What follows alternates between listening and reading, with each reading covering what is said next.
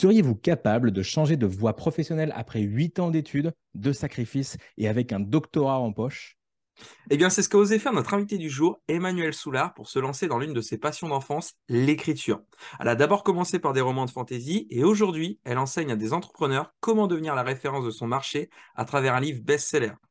Alors, au programme de cet épisode, définir ses valeurs pour un business durable sur mesure, l'amour rend aveugle, comment ouvrir ses yeux pour trouver sa perle rare, pourquoi Emmanuel a-t-elle lâché son doctorat pour écrire des romans de fiction, comment elle a gagné 18 mois de salaire en 1h30. On verra aussi la compétence indispensable pour vendre ses livres et en vivre, mais aussi comment travailler tout en évitant le burn-out. Et nous conclurons évidemment par le traditionnel portrait chinois de la semaine. Découvrons tout de suite l'interview d'Emmanuel Soulard. Bonne, écoute. Vous savez, la plupart des entrepreneurs qui veulent se développer sur Internet se retrouvent souvent seuls face à leurs problèmes. Dans ce podcast, on vous partage nos meilleurs conseils, anecdotes et retours d'expérience afin que vous trouviez les meilleures idées pour vous développer tout en passant un bon moment. Je suis Meryl Camus. Je suis Christopher Cerceau. Et bienvenue dans 1, 2, 3, Business.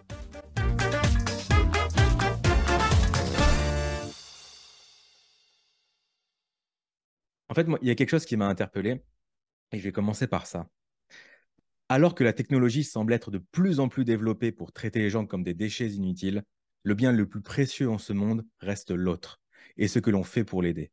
Notre mission, c'est d'aider les gens à comprendre la valeur infinie qui réside en eux, de les aider à la matérialiser et de les aider à la faire rayonner, pour évoluer dans ce processus et aider à leur tour leur prochain. Ça commence parfois par écrire un livre ou lancer un produit. C'est de Emmanuel Soulard. Est-ce que tu peux nous en dire plus sur euh, cette mission? Ah oui, là, tu touches directement au cœur de, ce qu'on fait, effectivement. Euh, ça part d'un constat, d'un constat qui est que la très grande majorité des gens avec qui j'interagis, des gens, euh, des gens que je croise en live, des gens qui nous écrivent, des gens, euh, des gens que j'aide et que je coach, la très grande majorité part du constat que beaucoup de gens, quels que soient les efforts qu'ils font, quelle que soit l'énergie qu'ils mettent dans leur travail, dans leur création, dans ce qu'ils font, se retrouvent généralement sur un constat où, bah, pour parler crûment, tout le monde s'en tape en fait. on parle de la reconnaissance, du fait que euh, voilà, qu'il y, a, euh, quand même un vrai problème de reconnaissance dans le travail ou euh, dans, la vie en général, que ce soit par nos proches ou par les cadres qui sont là dans notre travail quand on est salarié. mais ça va bien plus loin que ça, en fait. À l'école, on est formaté, on doit rentrer dans un cadre, on doit apprendre des choses standardisées pour ensuite pouvoir prétendre à avoir un poste avec un intitulé de poste et être comme sur des chaises tournantes, en fait, être complètement interchangeables les uns des autres. Et moi, je trouve que fondamentalement, on oublie une chose énorme, c'est que la richesse naît de la diversité. La richesse naît de la dimension profondément unique que développe chacune des personnes. Et cette dimension, elle provient à la fois de notre histoire, mais aussi du cœur de la valeur qui réside au fond de nous. Et le constat que je fais depuis des années que je travaille dans ce domaine, c'est que l'extrême majorité des gens n'a aucune idée de la puissance qu'ils ont au fond d'eux, de la valeur qu'ils sont capables d'incarner et de la valeur qu'ils sont capables d'apporter aux autres et au monde. Et c'est mon combat, et c'est ce qu'on fait euh, en aidant les gens à écrire leur histoire, en les aidant à écrire des livres, mais également en les aidant à devenir coach, à faire du marketing en ligne, à créer des business en lien direct avec leurs valeurs. Et là, il y a trois étapes. Il y a prendre conscience de cette valeur, deux, la matérialiser en ce monde, quelle que soit la façon dont on la matérialise, et trois, la monétiser pour notre bien et pour le bien du reste du monde. Voilà. Effectivement, on a attaqué sur euh, directement dans le dur là. on attaque sur du lourd, mais c'est le cœur du cœur, donc c'est intéressant de partir sur le cœur du cœur. Ouais, je pensais commencer par des questions soft du style quel est le sens de la vie? Mais là, on est, là, on est bien parti. Oh. Bah, en fait, la question quelle est le sens de la vie, elle n'a pas beaucoup d'intérêt. La vraie question, elle est où est le bonheur dans la vie? C'est le bonheur, toi, qui, qui te guide? C'est à la fois, alors le bonheur d'un sens général, le bonheur dans ce que je fais et dans ce que je vis, mais aussi le bonheur qu'on arrive à générer chez les gens. Et c'est pour ça que le logo d'écrire un livre accrocheur, c'est un logo avec des cœurs Euh, parce que pour moi, sans amour, la vie n'est rien. Et je ne fais les choses que par amour et je ne les fais que. Enfin voilà, c'est pas possible de faire les choses sans amour, c'est pas possible de se lancer dans un truc, de le matérialiser en ce monde quand le seul objectif c'est de faire de l'argent. L'argent, il en faut, c'est une énergie. Mais s'il n'y a pas l'amour en ce monde, ben, il n'y a rien en fait. Tout est vide et il n'y a pas de réel sens en ce qu'on fait. Est-ce que tu considères l'amour euh, comme une énergie également ou, comme quelque chose de différent? C'est clairement une énergie, c'est clairement une vibration parce que euh, on n'a pas prise dessus. Si tu veux, on ne peut pas construire l'amour consciemment en prenant des briques. Il faut le vibrer, il faut le ressentir. Donc il y a clairement une énergie. Maintenant, cette énergie, elle se nourrit aussi beaucoup de notre conscient et de notre inconscient. Euh, dans ce domaine-là, je trouve que la vision de Carl Gustav Jung est extraordinaire.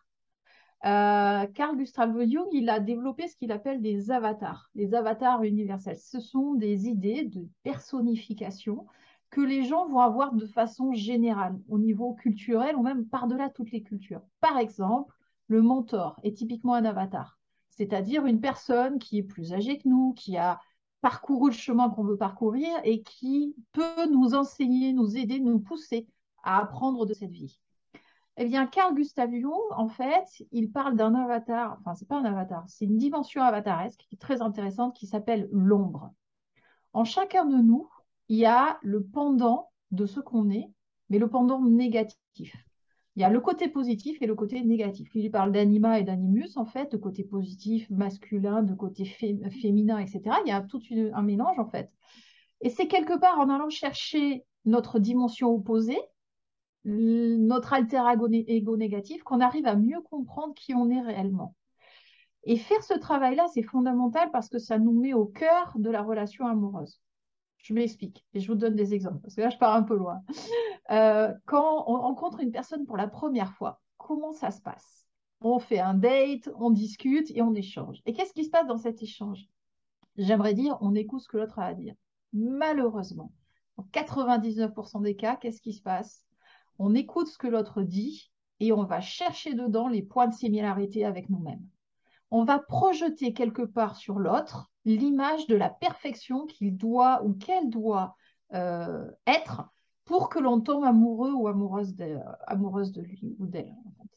Et donc, cette recherche de la perfection va faire qu'on va projeter sur l'autre nos propres désirs et nos propres envies. À aucun moment, on va écouter l'autre pour qui il ou elle est réellement. Et dans le démarrage de la phase amoureuse, et ça c'est vraiment inconscient, c'est nos hormones qui veulent ça, on va occulter tous les points négatifs et mettre en avant tous les points positifs avec une classification automatique. Ce qui fait qu'effectivement, ça ne fait que grader en termes d'intensité émotionnelle. Et on fait, oh, je suis folle de lui, c'est génial, on est dans l'amour, c'est extraordinaire. Et qu'est-ce qui va se passer au bout d'un certain temps? Mais tous ces jolis neurotransmetteurs qu'on a produits à fond et qui nous ont complètement tourné la tête, il fait battre le cœur, évidemment. Parce que physiologiquement, il y a des neurotransmetteurs qui accélèrent les battements cardiaques et eh bien, au bout d'un certain temps, il va être nettoyé par le cerveau. C'est normal, on ne peut pas rester toujours dans le même état. C'est pour ça qu'on dit souvent que l'amour dure trois ans. Et qu'est-ce qui se passe au bout de ces trois ans? Mais Finalement, on se rend compte que l'image qu'on a projetée sur l'autre n'est pas aussi réelle que l'on a bien voulu avoir, en fait. Et on se rend compte que l'autre, finalement, tous les côtés négatifs qu'on avait consciemment ou inconsciemment occultés au départ commencent à revenir. Et c'est eux qui deviennent finalement la raison de la rupture ou du divorce. Et c'est la seule raison et unique parce qu'on va se retrouver, les gens vont se retrouver dans un schéma identique. C'est la raison pour laquelle les gens divorcent, puis se remettent avec quelqu'un d'autre, refont exactement la même structure de relation, puis divorcent à nouveau, etc., etc., etc., etc. Alors qu'en fait, la seule façon de faire, c'est d'aller chercher au fond de soi nos propres manques, nos propres douleurs, notre propre ombre, d'aller l'affronter et de lui apporter ce que dit euh, Jung, la lumière, en fait, de, lui de la mener à notre conscience. Et une fois qu'on a conscience de nos propres travers, de nos propres manques et de nos propres besoins, on n'a pas besoin de l'autre pour venir combler ces besoins-là. On apprend à les combler nous-mêmes. Et à ce moment-là, qu'est-ce qu'on est? En fait, on est une personne qui est équilibrée et saine, et on n'a pas besoin de l'autre pour vivre à deux. Par contre, on peut tout à fait ouvrir son cœur et accueillir l'autre pour qui il ou elle est réellement. C'est-à-dire pas pour ce dont on a besoin, mais pour la personne qu'il ou elle est. Et on peut l'aimer pour qui il est ou elle est réellement. Et c'est à partir de ce moment-là qu'on peut construire une véritable relation amoureuse basée sur l'accueil et le don, sans contrepartie, sans attente, sans valorisation. Et il y a tellement de divorces qui se terminent par Ah, mais ça, il me le doit, ou ça, je l'ai bien mérité. Non, on ne mérite rien dans la relation et dans ce qu'on donne aux autres. On donne point. Et le simple fait de donner, de s'offrir ou d'accueillir l'autre doit être une rémunération suffisante, entre guillemets. Ça me fait penser à Darren Hardy qui était intervenu en université et qui avait pris le, tableau, qui avait dit, à votre avis, quelle est votre part responsabilité dans une relation? Il y en avait plein qui avaient levé la main, 25%, 50%, et non, il avait marqué 100 au tableau. Vous devez vouloir vous impliquer à 100% en espérant 0% en retour pour que ça fonctionne. C'est exactement ça. Je trouve ça super intéressant ce que tu as dit. Et trop souvent dans les relations, et je parle de toutes les relations, là c'est très important, hein, parce que là j'ai illustré avec une relation amoureuse, mais ça fonctionne dans toutes les relations. Vos amis ne vous doivent rien. Vos amis, votre famille ne vous doit rien. Votre partenaire business. Christopher me doit un resto quand même, je crois. mais quelque part, c'est pas parce qu'on donne qu'on doit recevoir. Ce que l'on reçoit en donnant, ben, c'est la congratulation qu'on se donne nous-mêmes, c'est le bonheur qu'on s'offre nous-mêmes dans le don désintéressé. Donc si je comprends bien, les gens se font un mirage de ce qu'on est réellement et au fur et à mesure que le temps passe, euh, bah, ce mirage se, dissout. Donc tu nous as donné des clés pour que nous, on puisse éviter d'avoir le mirage face aux autres, mais comment faire pour que ces personnes-là ne se fassent pas un mirage de nous et qu'elles soient déçues et que dès les premières minutes, elles aient la vraie version de nous-mêmes? Ça, tu pourras jamais l'empêcher parce que tu peux pas être dans la tête des gens et dans leur émotionnel. Par contre, ce que tu peux faire, c'est les aider à prendre conscience. Euh, pour ça, il faut être un bon psychologue, c'est-à-dire que dans ce que la personne va dire, dans son comportement, dans ses attentes, surtout si tu vis avec elle au quotidien, tu vas te rendre compte que tu vas y avoir des petites phrases ou des petits mots qui vont sortir en disant, euh, voilà, ça tu me le dois, mais tu vois, j'avais fait ça pour toi, qu'est-ce que tu fais toi? Euh, Ce genre de choses en fait. Et là, mis à part simplement dire les choses, et attendre que la vraie information, la vérité que tu délivres à ce moment-là fasse son bonhomme de chemin jusqu'à à l'esprit conscient et inconscient de la personne, tu n'as rien d'autre à faire. Et il y a des gens qui sont fondamentalement enquistés pratiquement dans ce mode de comportement et, et qu'on n'arrivera pas en fait à sortir parce que ça doit partir d'eux. Tu peux pas construire le bonheur d'une personne à travers elle. Tu peux pas construire le bonheur d'une personne à travers les obligations, à travers les contraintes qu'elle est en train d'elle-même mettre en place. Et ces contraintes, elle en aura toujours. Et c'est pour ça que quelque part, il y a le chemin du héros qui est là pour nous apprendre à faire sauter nos contraintes. Euh, les rites initiatiques et le chemin du héros, c'est la méthode sur laquelle nous on base beaucoup l'écriture de romans, euh, c'est quoi? C'est tout simplement, en fait, la transformation émotionnelle profonde qui va faire qu'une personne, elle va partir d'un état A dans lequel où finalement elle correspond à des critères qui ne sont pas les siens en termes de réussite. Elle vit une vie qu'elle n'a pas choisie ou qu'elle a choisie en fonction de critères qui ne sont pas les siens et elle s'est conformée à beaucoup de choses qui sont contraires à sa nature profonde. Et elle va aller, suite à la fin du chemin du héros, à justement comprendre sa propre valeur et à arriver à l'incarner au monde pour son bénéfice, mais aussi pour le bénéfice des autres. C'est ça finalement le rite initiatique. Le rite initiatique, c'est tu prends un enfant, tu le mets dans une situation extrêmement inconfortable, extrêmement douloureuse, dans lequel il va devoir révéler l'homme ou la femme qu'il est euh, en réalité, en fait. Et les rites initiatiques, en général, concernaient les enfants, euh, particulièrement au Moyen-Âge, parce qu'on avait une espérance de vie de 40 ans. Donc, on faisait notre rite initiatique entre 7 et 12 ans, et puis on devenait un homme, une femme, et on commençait à se reproduire, etc., etc. À l'heure actuelle, on a la vie qui a presque doublé ou triplé en termes de, de temps. Donc, en fait, des rites initiatiques, on en a tout le temps. Et ce que j'ai appris, moi, ça fait plusieurs années que j'accompagne beaucoup de gens à raconter leur propre histoire, c'est assez fascinant de se rendre compte à quel point l'univers nous ressort toujours les mêmes plats. Il y a des gens qui me racontent des histoires où systématiquement, c'est toujours la même problématique qui revient et c'est toujours le même problème qui les bloque et ils sont incapables de passer par-dessus pendant 20, 30, 40 ans. Pourquoi? Parce que personne ne leur a jamais enseigné justement ce chemin-là, ce genre rite initiatique. Et parce que vivre un rite initiatique, ça veut dire accepter une transformation ordalique. La transformation ordalique, l'ordalie, c'était ce que faisaient les inquisiteurs pour purifier les sorcières, c'est-à-dire qu'il est brûlé en fait. La transformation ordalique, on est obligé de mourir d'une certaine façon, c'est-à-dire de détruire toute la construction mentale qu'on a eue en étant enfant pour réellement révéler l'adulte qui est en nous et révéler la valeur que nous sommes là, enfin que nous sommes sur Terre pour porter et pour incarner. Et ça, clairement, c'est un processus qui est très douloureux, qui est très compliqué et qui demande aux gens d'avoir, euh, enfin voilà, ça demande énormément de courage d'aller regarder les choses dans leur réalité.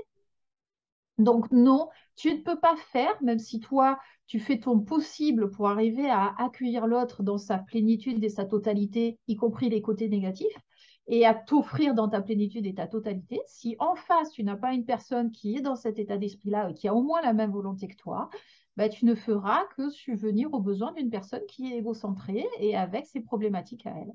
Voilà. Donc, je suis désolée de déprimer dès le démarrage. Tous mes rêves sont cassés. c'est affreux. On parlait de, de Jung à l'instant. Euh, tu connais ton, ton archétype de Jung, tu as une idée? Si tu es plutôt euh, sage, magicienne. euh, Ah, j'en- utilise tellement et voilà. Et en termes d'archétype de personnalité, je suis beaucoup plus bossée sur l'énéagramme en fait. Ah, ok. Et même dans l'énéagramme, j'avoue que je serais incapable de sortir vraiment l'archétype qui me correspond le plus. Déjà parce qu'on n'est jamais un seul archétype, on est toujours une Mhm. multitude d'archétypes. Euh, l'énéagramme est intéressant pour ça parce qu'effectivement, il crée des archétypes, mais il crée aussi des flèches, il crée aussi des ailes, il crée beaucoup de choses. Euh, ce qu'on fait quand on monte, fait quand on descend, en fait, les intégrations et désintégrations. Hmm. Euh, donc, non, je ne saurais pas te dire un archétype ou un trait de personnalité dominant. Voilà. Puis t'a- t'aimerais pas peut- peut-être te ranger dans, dans une case d'un archétype, quoi. Si tu fais le MBTI, tu seras peut-être pas satisfaite quand on te range dans une des 16 personnalités. Ouais, il y a ça aussi, en fait. Je trouve qu'on est toujours en évolution perpétuelle. Moi, je Ouais. le vois énormément avec les gens qu'on accompagne et euh, avec, euh, enfin voilà, tout, tout mon entourage et tout ça. On est toujours en perpétuelle évolution, on est toujours en perpétuel changement. Et d'ailleurs, c'est très intéressant d'ailleurs parce qu'il y a beaucoup de gens qui me disent, ah, c'est compliqué avec mon entourage depuis que je travaille avec toi, etc. Et c'est normal. Euh, notre cerveau, il résonne en fonction de cases et d'étiquettes. On a besoin de ça, quoi. On a besoin de rayons de bibliothèque dans lesquels on va ranger chacune des informations et sur lesquels on va mettre une jolie étiquette euh, pour être bien sûr de bien comprendre les choses et surtout d'être très rassuré par ces cadres-là. Donc, de toute façon, quel que soit le comportement que vous faites ou quelles que soient les choses que vous fassiez dans votre vie, les gens vont vous coller une étiquette dessus. Vos parents vous mettront l'étiquette enfant, vos collègues vous mettront l'étiquette collègue, euh, votre mari ou votre femme mettra l'étiquette conjoint, etc., etc. Il y aura des étiquettes qu'on a dessus. Quand on se modifie, quand on se transforme, on fait sauter les étiquettes. Et ce qui se passe en général, c'est que ça met extrêmement les autres dans l'inconfort. Et on a souvent des réactions très, très viscérales, très euh, inconscientes, très archétypales, de personnes qui disent Ouais, mais c'est pas toi ça. Ouais, mais depuis quand tu fais ça? T'as pas légitimité pour faire ça? Ouais, mais ça va pas, c'est pas ton truc, ça, on le sait. Enfin voilà, ils ont besoin de vous faire re-rentrer dans les étiquettes. Et quelque Intéressant. part, quand on est en, en transformation, qu'on essaye de lancer un produit, qu'on essaye de se changer soi, ça demande beaucoup de courage et ça suscite énormément de peur en soi parce qu'on a notre propre étiquette sur notre, notre propre personne.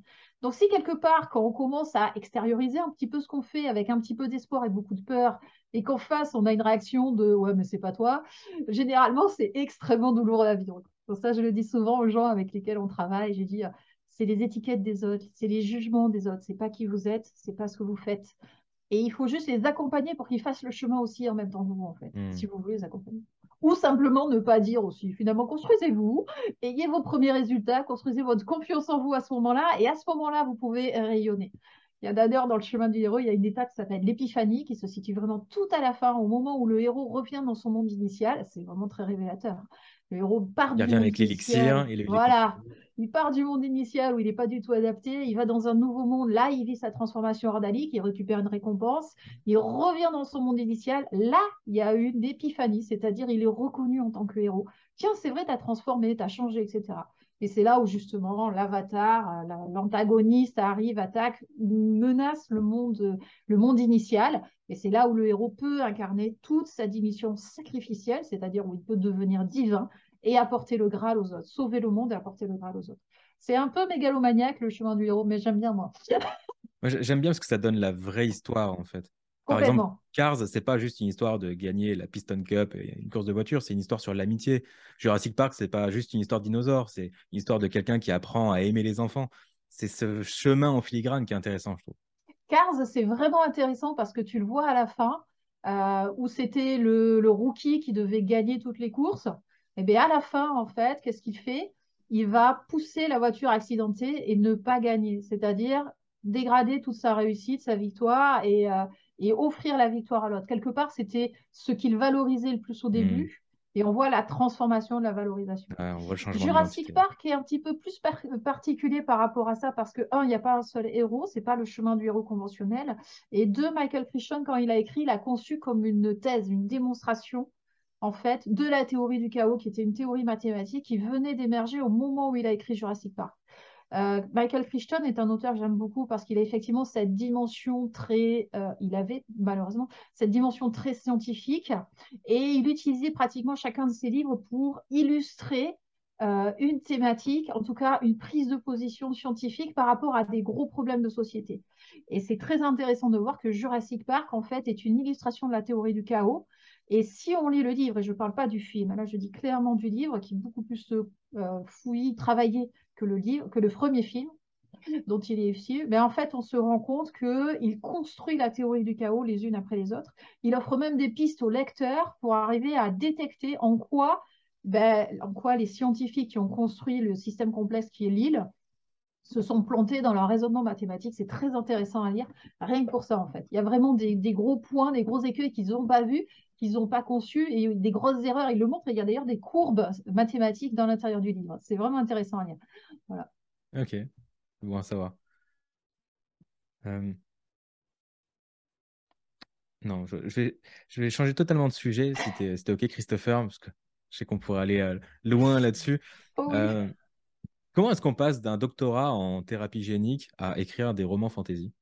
Waouh C'est très intéressant. D'abord, ça passe par l'amour. Parce que si j'ai abandonné la recherche scientifique, c'est parce que je voulais me rapprocher de celui qui est devenu maintenant le, mon mari et le père de mes enfants.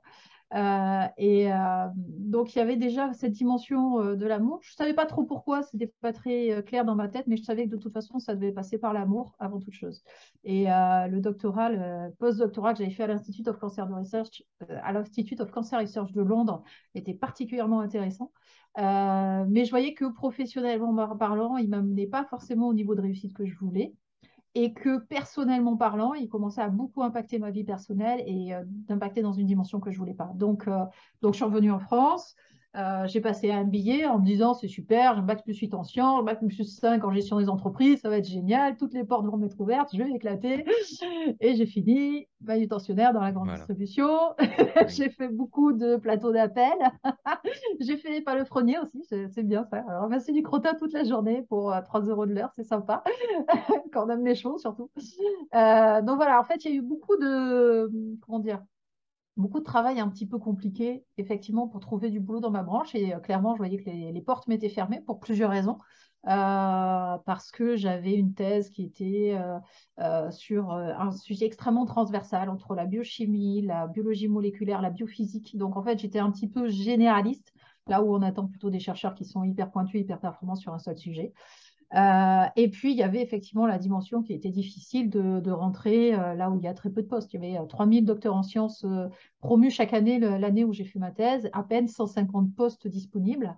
Donc, il y avait énormément de docteurs en sciences qui finissaient au rebut et on voit encore énormément de docteurs en sciences en France qui sont au RSA ou qui sont en errance ou avec des problématiques de valorisation de ce diplôme. C'est d'ailleurs un gros sujet de société, hein, parce qu'il faut savoir qu'un docteur en sciences, ça coûte au gouvernement français pratiquement un million d'euros à former. Euh, et il faut savoir que 99% de ces personnes-là, euh, soit travaillent à l'étranger, soit dans des entreprises étrangères, euh, soit sont obligées de se reconvertir. Donc, coûter encore plus à l'État parce que des périodes de chômage, du RSA, etc. Donc, ça, c'est un vrai sujet de société, l'état de notre système d'éducation et puis la, la taille de notre système d'éducation par rapport à notre capacité à reconnaître les diplômes qui sont faits en France et à reconnaître la, la qualité des gens, en fait. C'est incroyable cette stat. C'est fou, hein, c'est assez impressionnant. Moi, ça a été compliqué parce que du coup, j'ai mis euh, 10 ans de ma vie à la poubelle. J'ai retiré mon doctorat de mon CV parce qu'il m'empêchait de trouver du boulot. Euh, voilà. Euh, donc j'ai un petit peu surfé sur le fait que j'avais un, master 2 en gestion des entreprises et c'est ça qui a pu m'ouvrir les portes dans lesquelles j'ai pu commencer à travailler, etc. Et en fait, euh, j'étais un peu en lutte, j'étais même clairement en lutte parce que j'avais écouté mes parents. Là encore, on est encore sur le chemin du héros, c'est extraordinaire. quand j'étais gamine, j'écrivais des bouquins quand j'avais 10 ans, 15 ans, euh, j'avais des manuscrits euh, écrits au petit crayon à papier chez moi parce que je suis un dinosaure, je suis un vampire, je vis éternellement, il faut le savoir. Donc, euh, ça date du 18e siècle, cette histoire. Et donc, les ordinateurs n'existaient pas, en tout cas pas dans mon monde. Et donc, j'écrivais à la bougie au crayon à papier sur des parchemins, à la plume d'oie. donc, plus sérieusement, effectivement, je n'avais pas d'ordinateur. J'écrivais de façon manuscrite et j'écris des manuscrits, des manuscrits, des manuscrits, jusqu'au jour où mes parents se sont rendus compte que je faisais ça.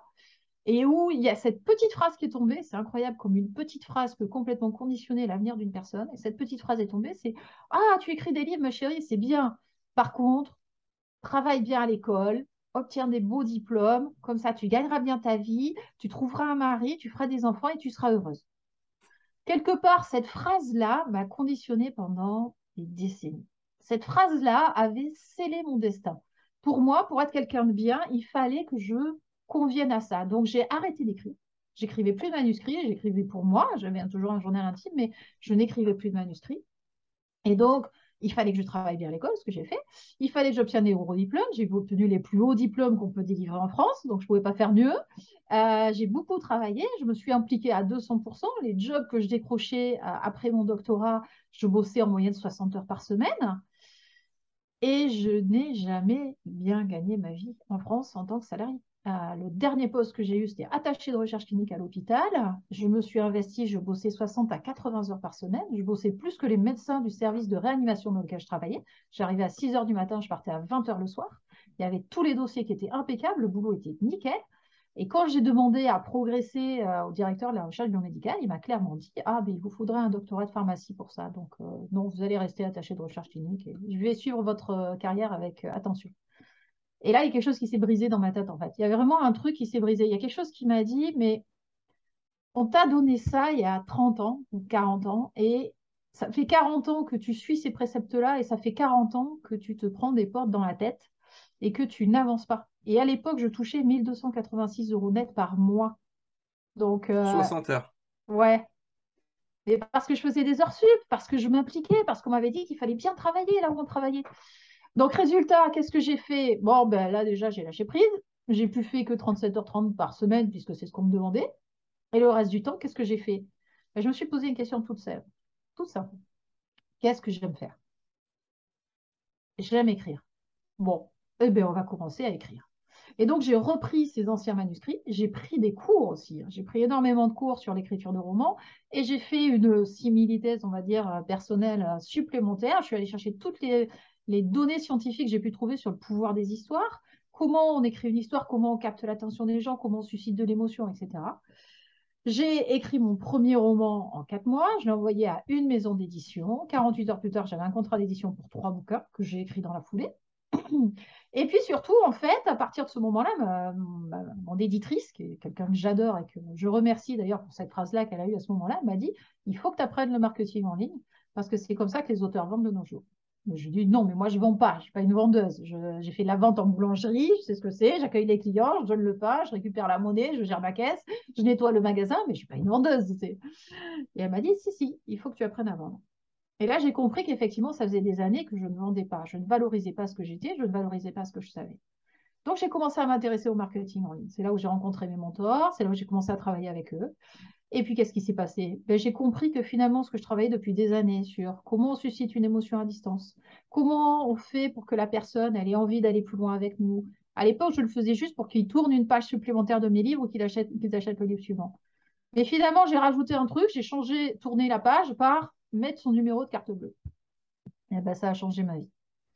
Le premier lancement que j'ai fait, j'ai fait 30 000 euros en une heure et demie. Euh, ensuite, j'ai commencé à travailler en partenariat. Six mois plus tard, sur le même produit, on faisait 450 000 euros de vente en trois semaines.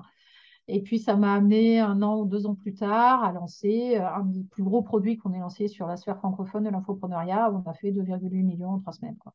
Donc, de suite, à ce moment-là, ça a complètement changé ma perspective.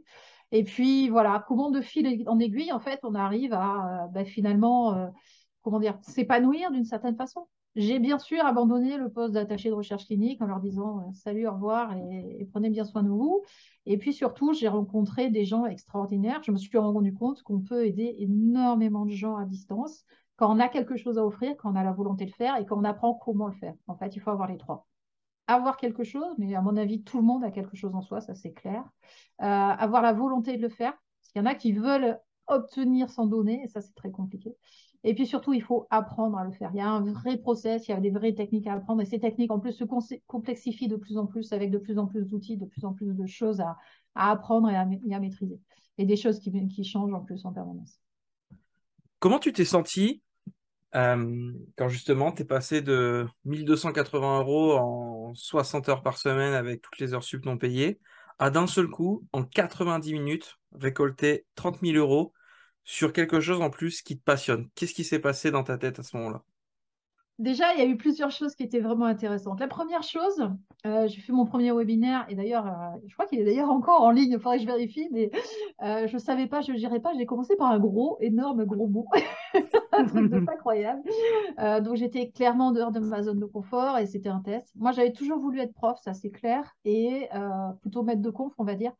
Et, et là, c'était quelque part une certaine réalisation parce que je sentais quelque part, moi, je, je fit là-dedans. Je, enseigner les gens, partager mon savoir, les, les voir grandir, ça c'est quelque chose qui me passionne complètement. Euh, la première vente s'est déclenchée euh, à la fin du webinaire. Et déjà, j'arrivais pas à y croire. Je, voilà, j'en ai eu 3-4 pendant le webinaire, donc ça c'était extraordinaire. C'était un produit à combien à l'époque? 747 euros. 747, ok. Voilà, et j'offrais mon coaching gratuitement avec. Voilà. maintenant, c'est le hasard à cette étape où j'offre mon coaching gratuitement. Euh, et, euh, et, en fait, euh, bon, j'ai terminé mon truc, j'étais toute tremblante, toute surexcitée, trop contente. Voilà, c'est comme tous les premiers webinaires. je termine mon, mon, webinaire, je vais me coucher. Le lendemain, je me reconnecte. Et là, je vois, je sais pas, il y avait peut-être une trentaine de ventes qui étaient arrivées. Il y avait 1000 personnes sur le webinaire. Il y avait quand même beaucoup converti. Ils mmh. convertissaient très, très bien. Ah ouais.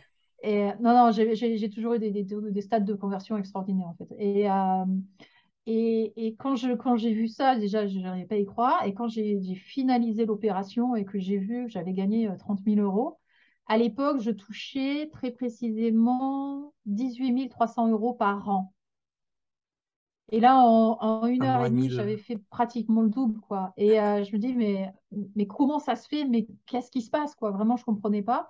Ça a généré, un, de la culpabilité, parce qu'il y avait des ventes pour lesquelles je n'avais pas l'impression d'avoir fait la vente. Je n'avais pas été en face à face avec la personne et je me disais, mais, mais comment ça se fait qu'ils achètent? Je n'étais pas là.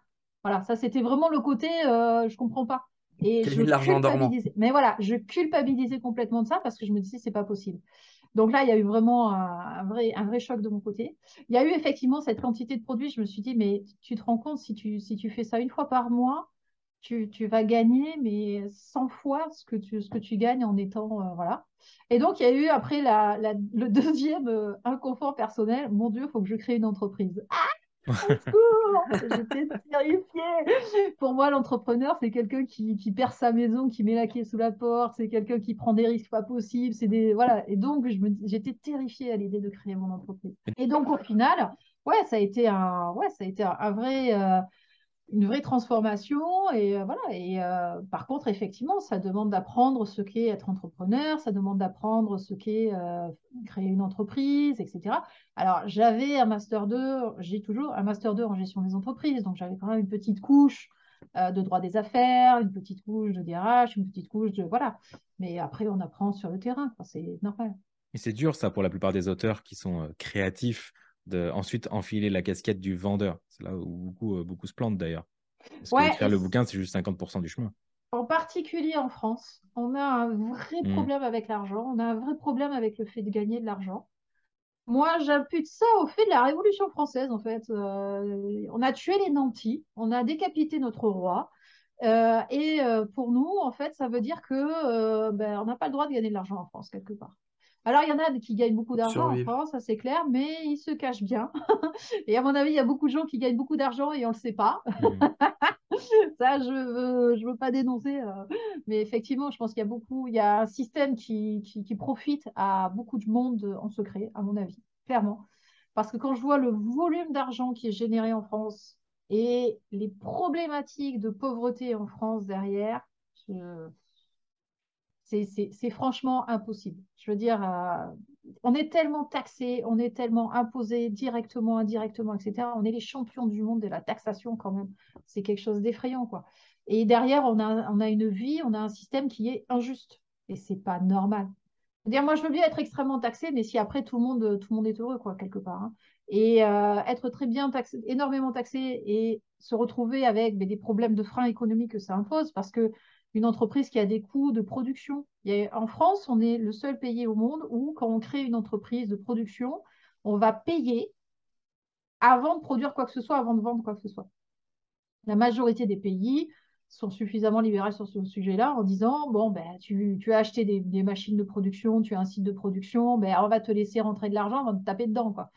Euh, en France, non, non. Euh, tu, crées une entreprise de, distribution, tu crées une entreprise de, de manufacturation, enfin de, création euh, manuelle de choses. Tu vas payer avant même d'avoir tes salariés, avant même d'avoir tes stocks, avant même d'avoir tes clients, avant même de sortir quoi que ce soit de ta chaîne de production. C'est pas normal. Mais ça, c'est la structure financière et fiscale de, la France, où il y a une fiscalité nationale, puis il y a des fiscalités régionales, avec des gâteaux qui sont attaqués de tous les côtés et qui font que ben voilà, c'est très compliqué derrière d'avoir une rentabilité. Et encore, ils ont encore baissé un petit peu le, taux d'imposition des entreprises. On était le seul pays qui imposait ses entreprises à 33%. Vous imaginez, un tiers de la valeur de l'entreprise. C'est un truc de dingue. Mais bon, voilà, c'est notre pays, c'est notre fiscalité. Après, effectivement, on est le pays où l'éducation est la moins chère du monde. Elle est aussi parmi les moins performantes au monde. Il y a des problèmes, à mon avis, de comment dire, d'efficacité. Voilà on se vante d'avoir l'ENS et euh, l'exception française et les grandes écoles, alors que sur le plan international, euh, c'est pas non plus euh, brillant, brillant, quoi. On est bien d'accord. C'est triste, hein, quelque part, c'est triste. Mais voilà. Et ce qui est le plus triste, en fait, je trouve, dans tout ça, c'est pas qu'on ait ce constat, parce que ce constat-là, il est général hein, sur le fait qu'il y a des problématiques en France. ce qui est le plus triste, c'est que quoi qu'on fasse, de toute façon, rien ne change. Et notre structure, je ne sais pas d'où ça vient, je ne sais pas d'où ça sort, mais il y a des choses en place qui font que, quels que soient les gouvernements qui passent, quelles que soient les idées que l'on met en avant, il y aura toujours cet immobilisme euh, énorme qui fait que rien ne bouge réellement en France. Et c'est triste. En 2013, j'ai fait un double constat. En 2013, j'ai quitté Sciences Po pour me lancer dans l'entrepreneuriat et publier mon premier roman. Ah, Donc j'ai constaté que c'est pas parce que tu étais dans une grande école que tu étais forcément épanoui. Je me suis cassé. Et le deuxième constat, c'est que j'étais content de publier mon premier roman à, 19 ou 20 ans. Par contre, je n'étais pas content de voir le volume de vente. Donc le constat que j'ai eu, c'est est-ce que c'est vraiment possible de vivre de sa plume en France? Et du coup, j'ai envie de te poser la question, et euh, j'anticipe les questions de l'audience, c'est, je parle vraiment de vivre de ses romans, parce que vendre des formations où on enseigne comment gagner de l'argent en montant un business ou en vendant ses romans, c'est une dérivée, c'est un business model, mais est-ce que c'est possible d'être réellement auteur à temps plein? Qu'est-ce que tu en penses? Oui, c'est tout à fait possible. Alors, il y a des conditions pour ça, par contre. Un, ça passe quasiment jamais par une maison d'édition. Pourquoi? Parce que le niveau moyen de rémunération d'un auteur dans une maison d'édition, c'est en moyenne 8,5% de droits. Voilà. 92-93% de la valeur ajoutée que vous allez créer dans votre livre va revenir aux acteurs de la chaîne du livre. Et là, si je comprends bien, un livre à 20 euros, l'auteur va toucher 1,60€, c'est ça? À peu près. D'accord. En passant par une maison d'édition. En passant par une maison d'édition. Oui, à peu près. En, moyenne, l'auteur touche à 2 euros de vente euh, par vente. Bah, tu as les libraires, tu as la livraison, tu as la, maison, maison d'édition, tu as euh, la transformation du manuscrit en livre, donc tout ce qui est édition. Voilà. Tu as la distribution du manuscrit. Tu as la mise en ligne, tu as euh, les opérations de promotion, tu as le libraire, tu as, etc., etc. Donc, effectivement, il y a une chaîne du livre qui est ce qu'elle est, euh, qui fait intervenir beaucoup d'acteurs et qui fait que finalement, la rentabilité n'est plus là, ou quasiment plus là. Il y a beaucoup de maisons d'édition qui vivent très mal, très chichement, qui ont beaucoup de difficultés à joindre le debout. Ils font pourtant un travail d'un point de vue purement euh, éditorial correct, mais ils n'ont pas vécu avec leur temps et ils sont sur des business models qui, à l'heure actuelle, surtout en France, sont de moins en moins rentables. Euh, tout ce qu'on disait avant hein, sur les impôts de production, ce genre de trucs, la, masse salariale, les coûts salariés. Enfin voilà, tout, ça fait un volume de charges qui est gigantesque et toute la valeur ajoutée se dissipe dans ces volumes-là. Du coup, la première étape, c'est s'auto-publier. La première étape, c'est s'auto-publier, mais ce n'est pas que la première étape.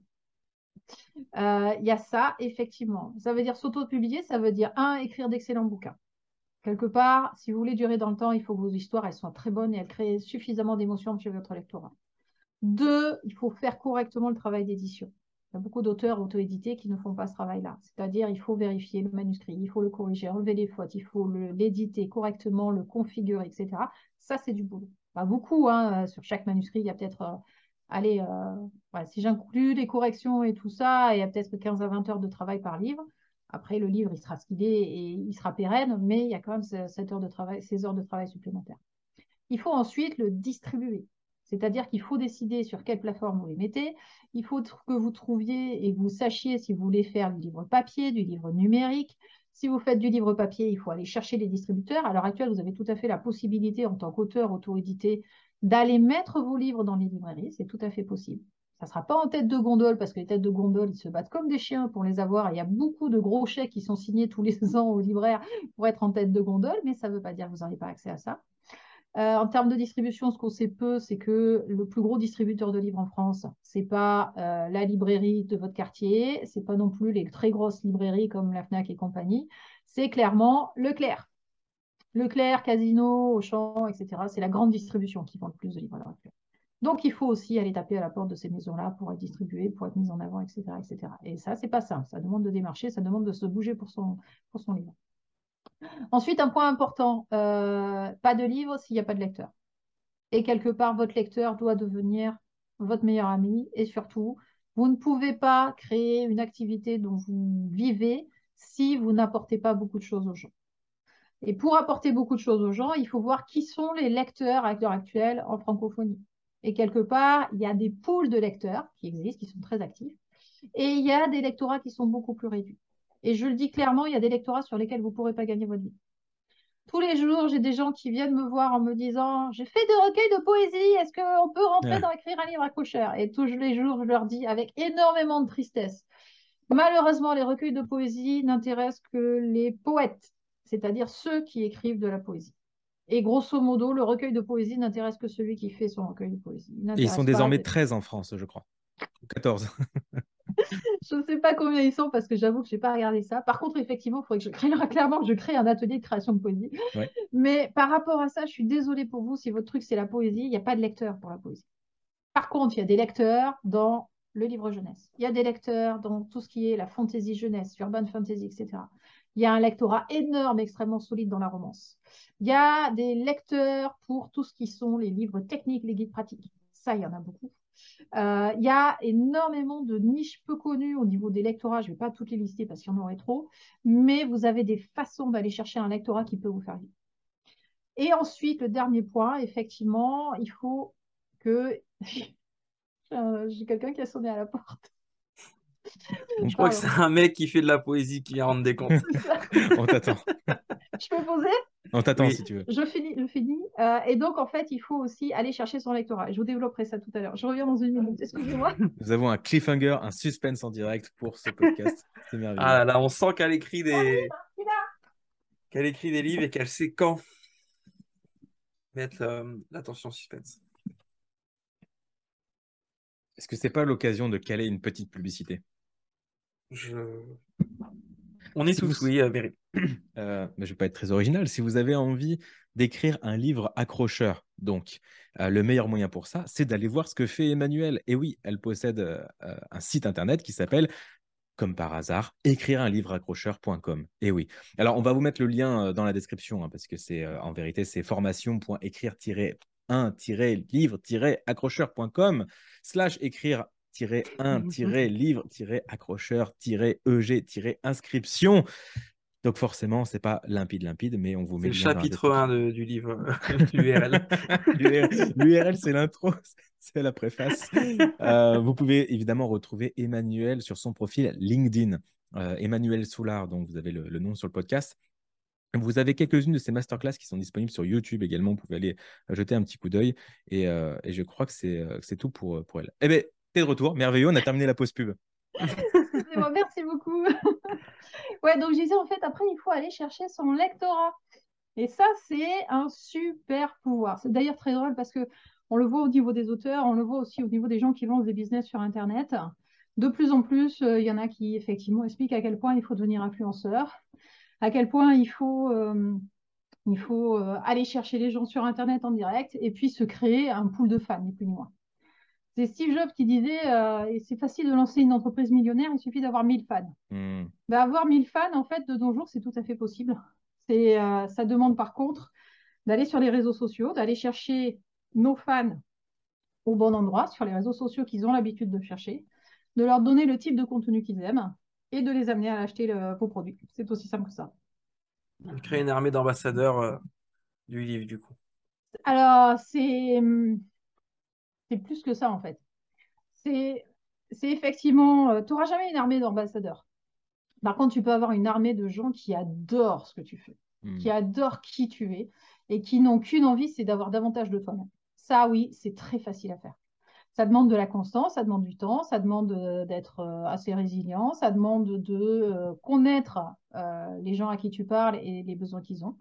Mais là, suffisamment, enfin, quelque part, c'est très simple pour savoir ces, trucs-là. Il suffit de les écouter et d'échanger avec eux. C'est un point qui est simple. Finalement, tout le monde, de tout le monde.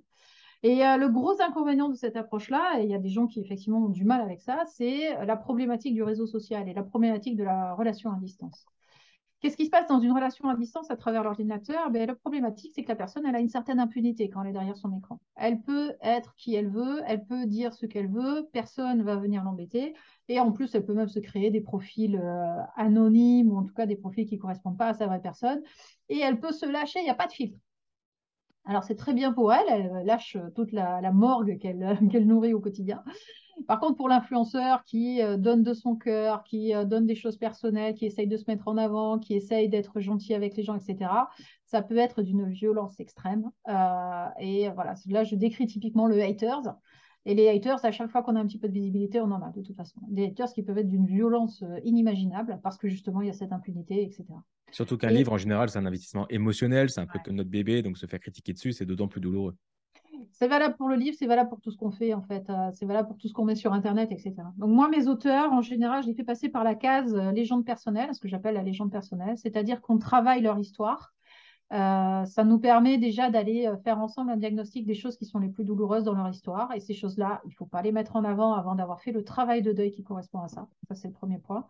Et ensuite, ça, on, leur, on leur permet de créer ce que j'appelle l'histoire bouclier, qui est finalement l'histoire qu'ils vont mettre en avant sur Internet et qui va protéger leur vie privée euh, de l'intrusion de ces personnes-là et surtout leur vie privée émotionnelle. Si on se met à poil sur Internet, ça marche. Mais si on se met à poil sur Internet, ben, on peut prendre des coups et quand on est à poil, ben, ça fait mal. voilà, c'est le serpent qui se mord la queue. Mais euh, par rapport à ça, c'est vraiment important justement d'être au clair avec les choses qu'on peut mettre en avant, d'être au clair avec les choses qu'on ne doit pas mettre en avant, c'est clair. Euh, et puis, il y a aussi tout un process de compréhension comment fonctionne le haters. Le haters ne vous parle jamais de vous, de votre livre ou de votre produit. Le haters, qu'est-ce qu'il fait quand il parle? Eh bien, il déverse sa rage et sa propre frustration à propos de sa propre vie. Le hater parle toujours de lui-même, jamais de vous ni de votre produit.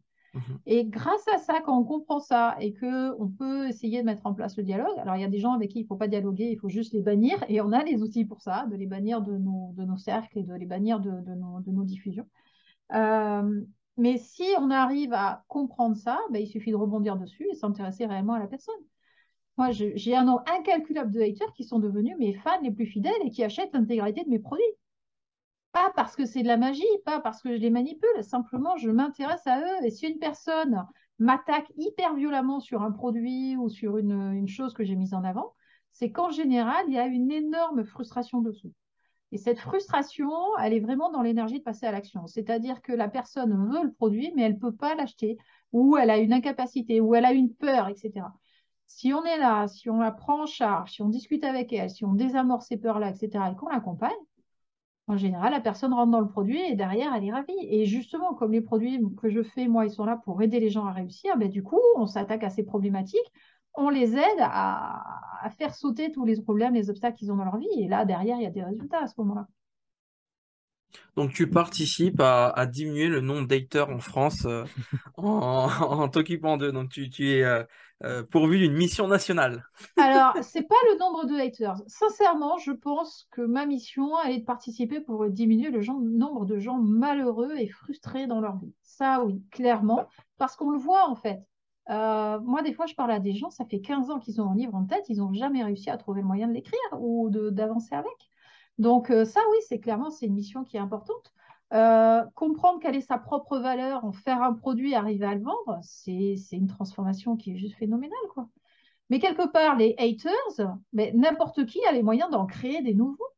Si vous avez des clients chez vous et que vous les servez mal ou que vous n'avez pas cerné le vrai besoin pour lequel ils sont venus à vous et que vous vous foutez d'eux, mais qu'est-ce que vous allez faire? Ben, Des nouveaux haters qui vont propager sur Internet toute leur haine, leur frustration de ne pas avoir été correctement aidés.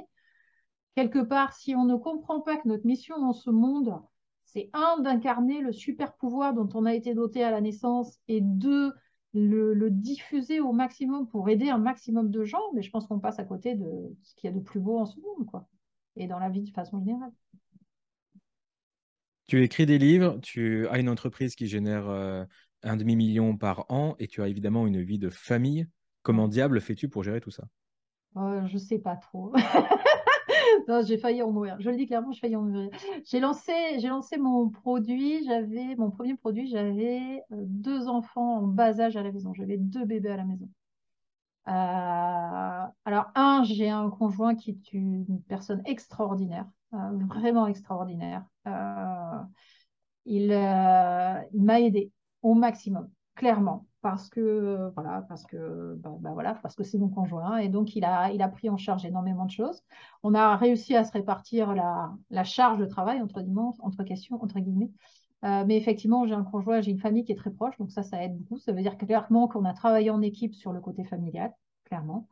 Euh, on a toujours, euh, nous, on se respecte beaucoup l'un l'autre et on fait vraiment passer les besoins de l'autre en avant, etc. Donc, du coup, on a toujours trouvé des organisations. Il y a des moments où c'était lui qui, avait besoin de moi et il y a des moments où c'est moi qui avais besoin de lui. Donc voilà. Euh, il y a pas mal de petits tips qui sont vraiment fondamentaux quand on est euh, une maman solopreneur, euh, qu'il faut vraiment mettre en, action. La première, c'est être se dédier à 100% à ce qu'on fait. Ça veut dire quand on est au travail, on est à 200% sur le travail, mais quand on est avec les enfants, on est à 200% avec les enfants. Mmh. c'est pas possible de faire les deux en même temps. J'ai essayé, je n'ai pas réussi.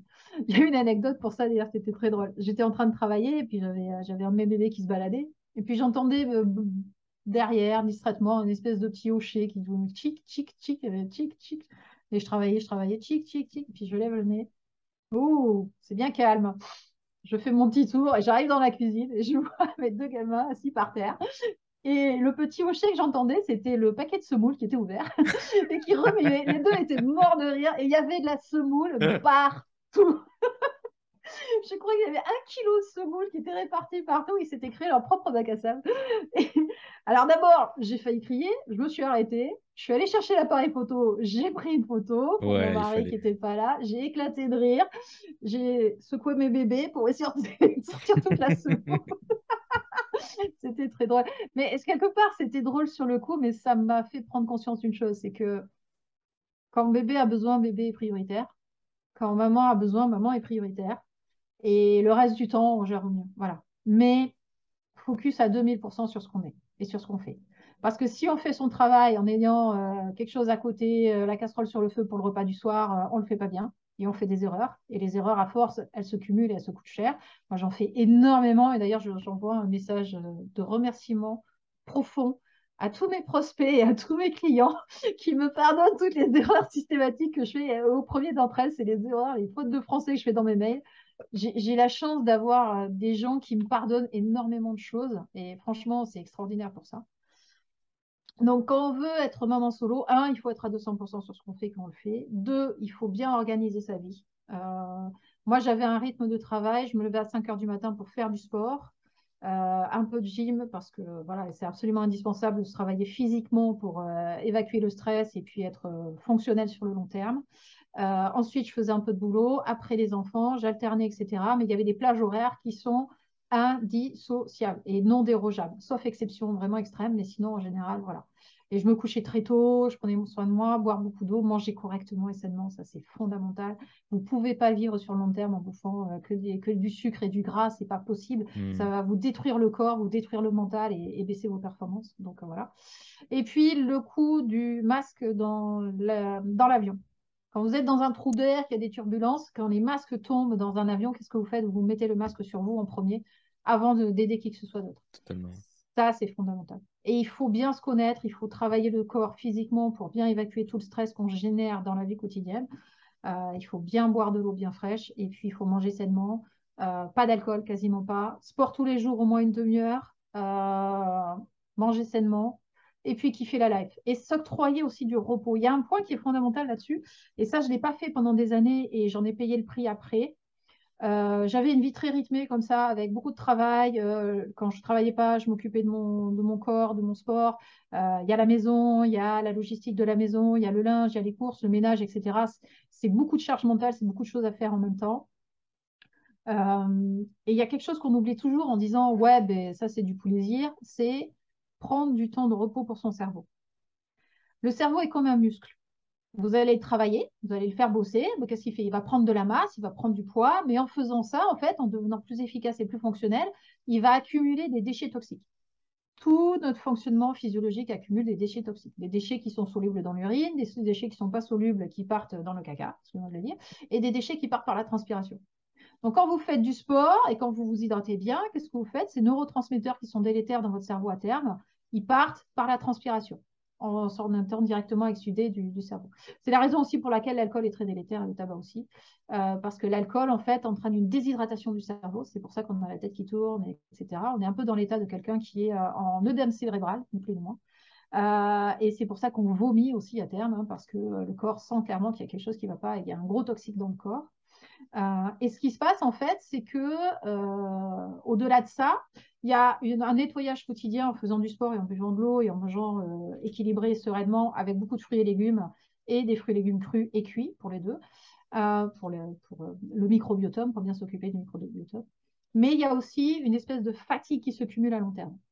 Cette fatigue, c'est le stress, c'est les peurs, c'est les angoisses, c'est euh, les choses par lesquelles vous passez par-dessus, c'est euh, les, les, moments où vous allez être un petit peu dans l'action, dans l'accélération, etc. Tout ça génère euh, des neurotransmetteurs délétères. Alors, quand vous nettoyez votre corps, vous le nettoyez de façon régulière, mais il y a des moments où votre cerveau, il a besoin d'une phase de repos, d'être mis en off, et pas seulement au moment où vous dormez. C'est-à-dire que vous devez vous octroyer des plages de repos, des plages où vous faites des choses qui vous plaisent, des plages, où vous, reposez votre cerveau et des plages où vous prenez soin de lui. Parce que sinon, si vous ne le faites pas, ben, ce qui va se passer au bout de 3 ans, 4 ans, 5 ans, ben, c'est un burn-out. Et ces burn-out-là, c'est vraiment le burn-out du chef d'entreprise qui a beaucoup trop bossé, qui a beaucoup trop, trop sollicité. Même si vous avez une hygiène de vie qui est irréprochable, vous pouvez vous effondrer du jour au lendemain. Et c'est des burn-out qui peuvent envoyer les gens à l'hôpital pour plusieurs années consécutives.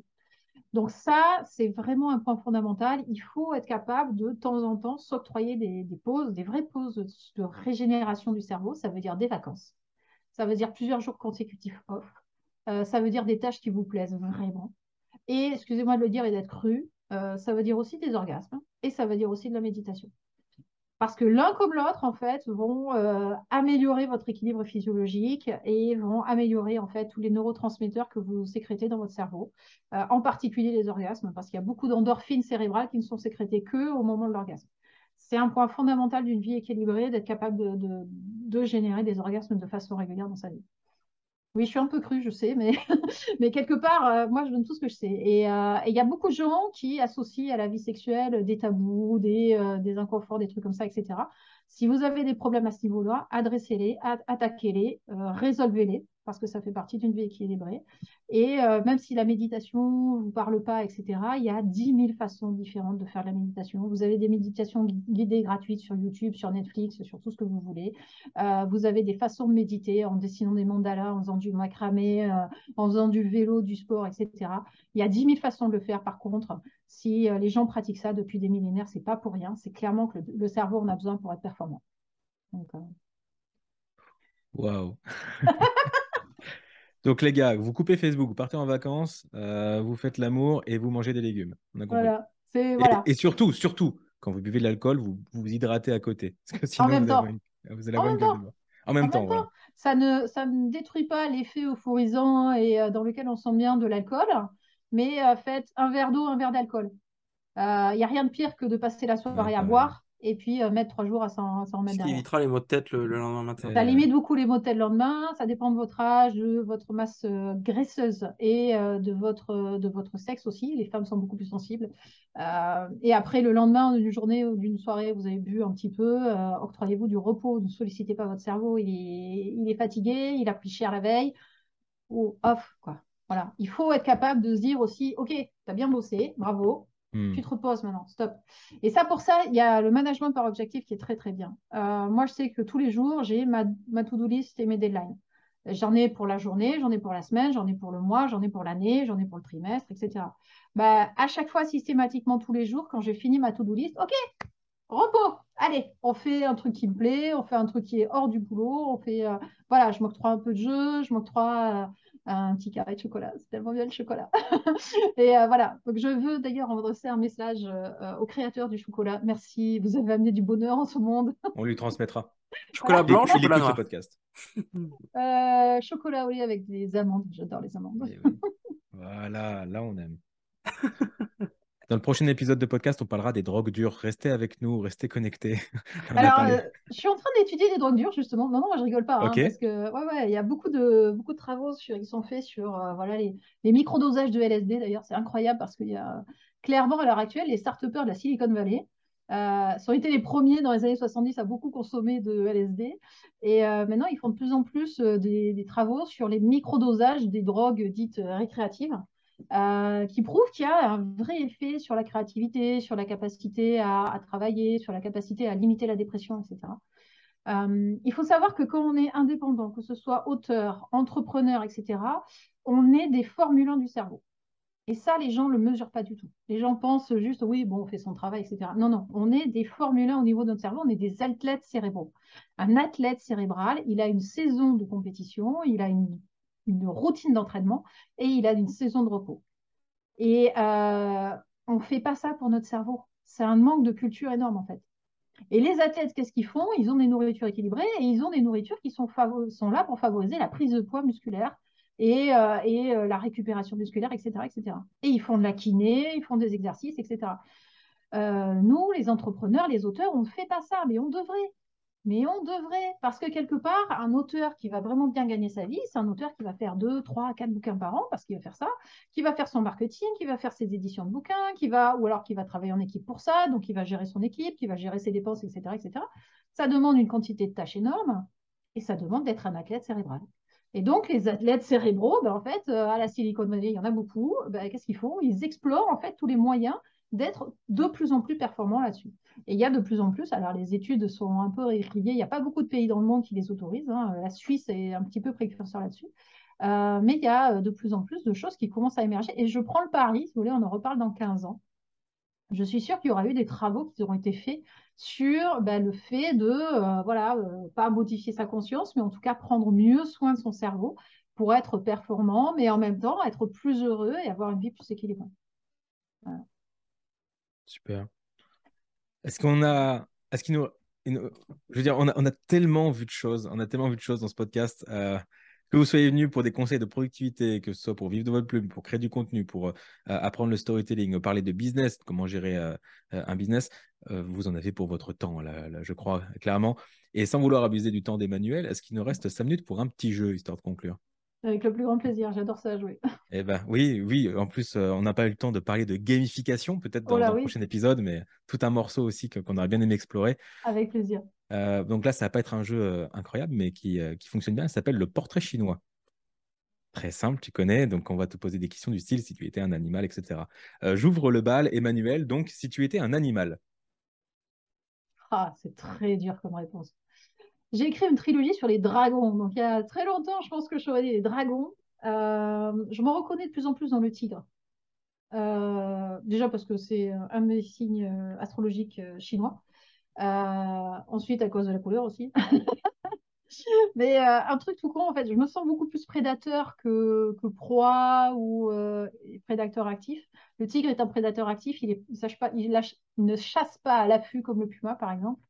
Et euh, je dis ça parce que j'ai fait un laser game il n'y a pas longtemps et je me suis rendu compte que j'étais effectivement un prédateur actif et que je me baladais dans le, dans le labyrinthe pour aller shooter tout le monde, en fait.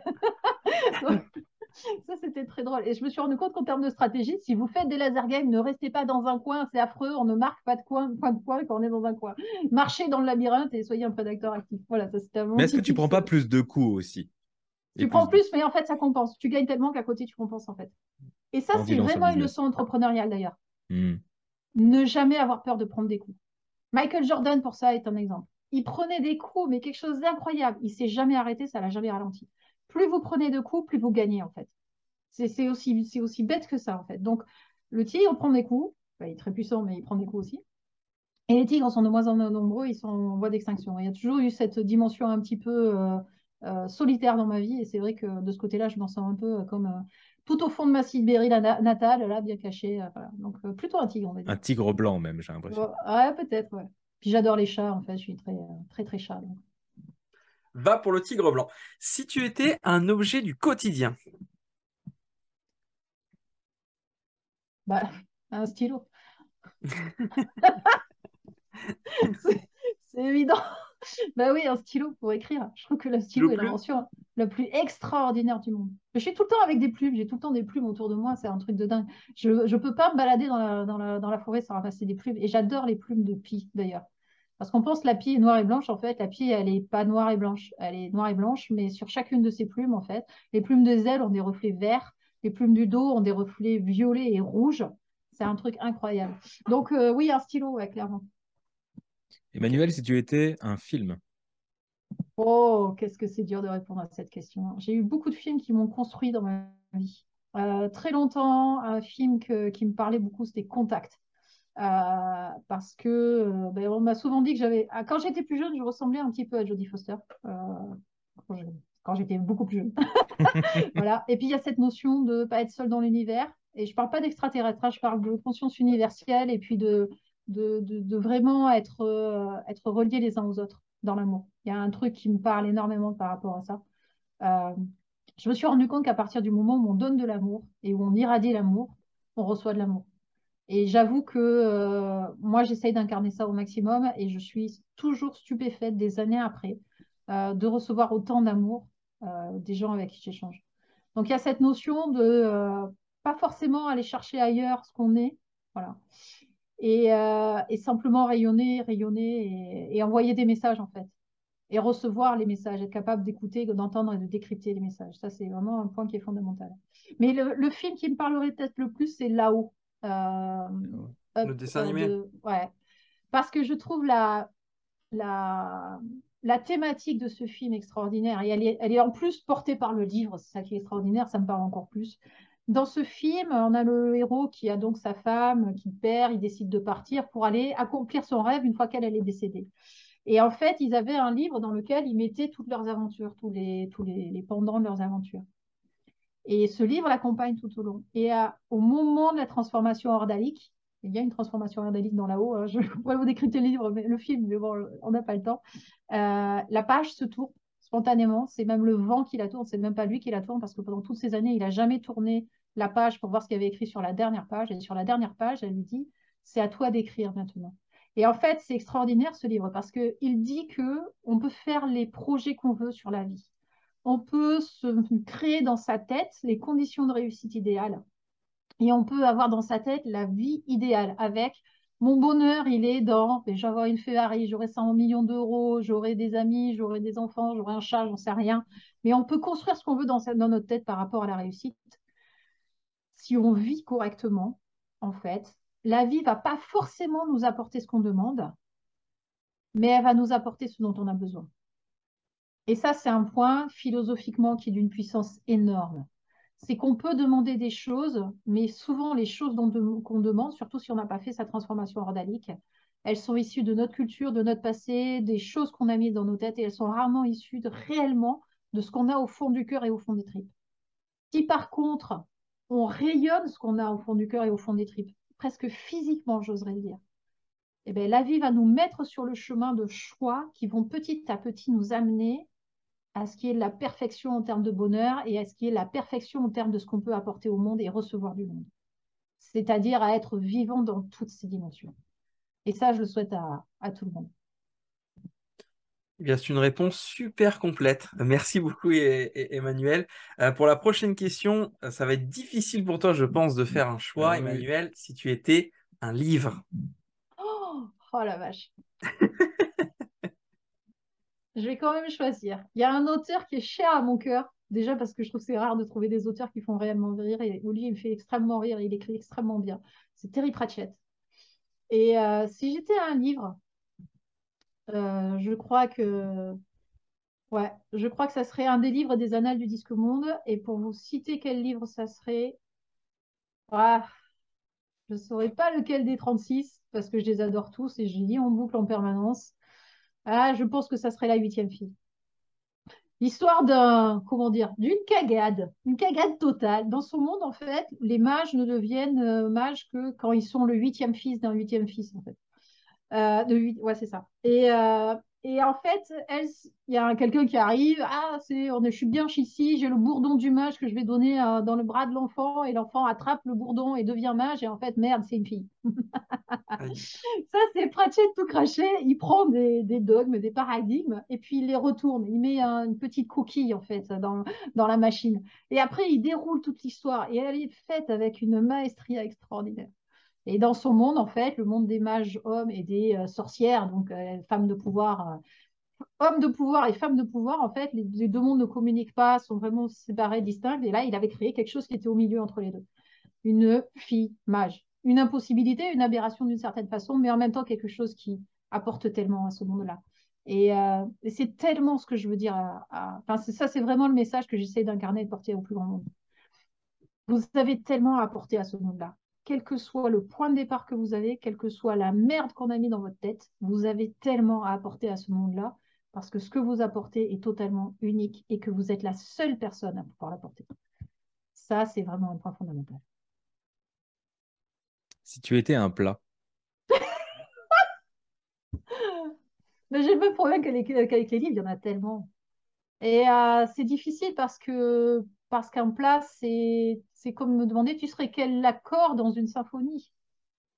Un plat, c'est quelque chose que tu organises dans un dîner avec l'objectif de donner beaucoup d'amour parce que tu mets de l'amour dans ta cuisine et parce que tu vas partager un moment génial avec un petit peu d'euphorie, un petit peu de vin avec tes amis, un moment où vous allez partager vos vies, un moment où vous allez être en connivence et où vous allez vous marrer tout simplement.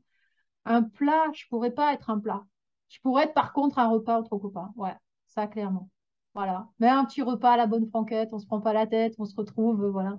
J'ai des amis de très longue date, de plus de 30 ans, et on arrive à se voir qu'une fois par an parce que ils sont, la vie nous a tous séparés. Ce qui est extraordinaire, c'est que chaque fois qu'on se retrouve à ces moments-là, rien n'a changé. C'est comme si vous étiez vus il y a une semaine. Exactement. Et, euh, et, donc, je ne serai pas un plat. Par contre, je serai euh, clairement un moment de convivialité et, un repas préparé avec amour pour les gens qu'on aime. On a la réponse et le storytelling qui va avec, donc c'est réponse acceptée de notre côté.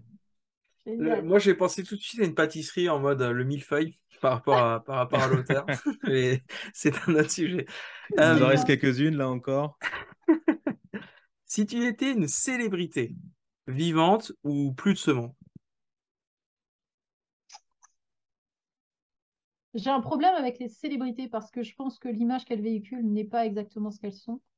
Euh, je crois que je serai Marie Curie. C'est très prétentieux, etc. Déjà parce qu'elle a cette dimension un petit peu chimiste et que j'ai fait de la biochimie pendant des années, ça c'est clair. Euh, elle a un parcours de vie qui est très compliqué parce qu'elle était polonaise et elle est arrivée en France euh, dans des circonstances qui étaient très très différentes de, de, la cosmopolarité, oui, telle qu'on peut, on peut la vivre de nos jours. Donc elle était dans un contexte politique compliqué. Euh, elle a été euh, parmi les plus grandes chercheurs de son siècle à un moment où les femmes n'étaient pas privilégiées dans la recherche. Elle a fait un travail extraordinaire. Et quelque part, elle a voué sa vie à son art et elle en est morte puisqu'elle a développé une leucémie à cause de euh, l'extraction du radium sur lequel elle avait apporté des avancées scientifiques extrêmes. Donc il y a un côté extrêmement dramatique à la fin de sa vie, d'une certaine façon. Elle a légué ça à sa fille qui a repris le flambeau et qui elle-même est morte de leucémie aussi. Euh, c'est un peu, euh, il y a cette dimension très extrême du héros que j'adore. Le héros est toujours dans cette dimension sacrificielle. Et sacrificielle dans le sens rendre sacré, devenir sacré.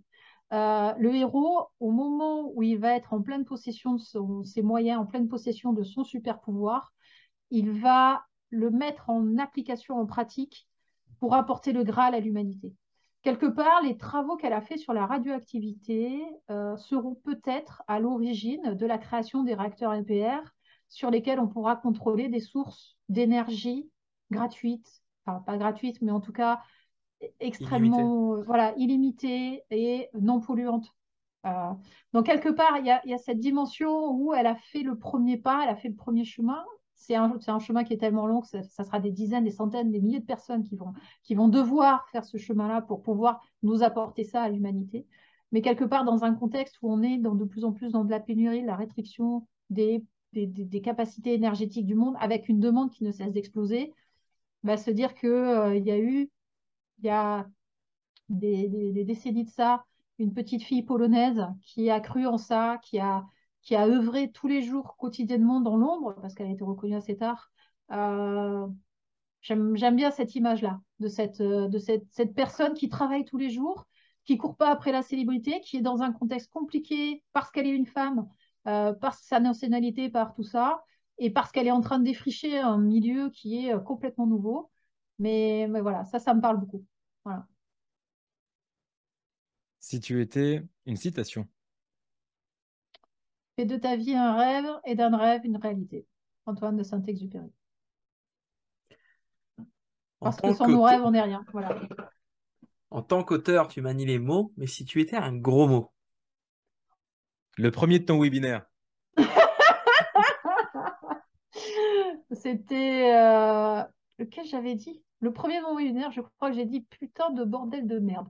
C'était quand même pas mal, sachant qu'il y avait 1000 personnes qui étaient connectées et qui ne connaissaient pas du tout. On le mettra sur la miniature YouTube.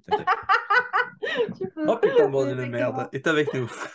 et il y a, et, y a d'ailleurs un, vieux monsieur, il était assez vieux, qui, euh, qui l'a regardé en replay. Il avait plus de 70 ans à l'époque et euh, il m'a répondu après avoir regardé le replay. Il m'a dit C'était fleuri comme webinaire. J'ai beaucoup aimé sa façon de le dire.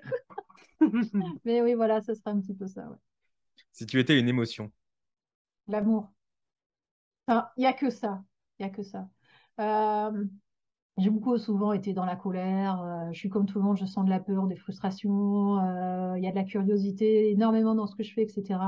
Mais il y en a une qui surpasse tout par, euh, parce qu'elle peut susciter en nous et parce qu'elle peut déclencher autour de nous.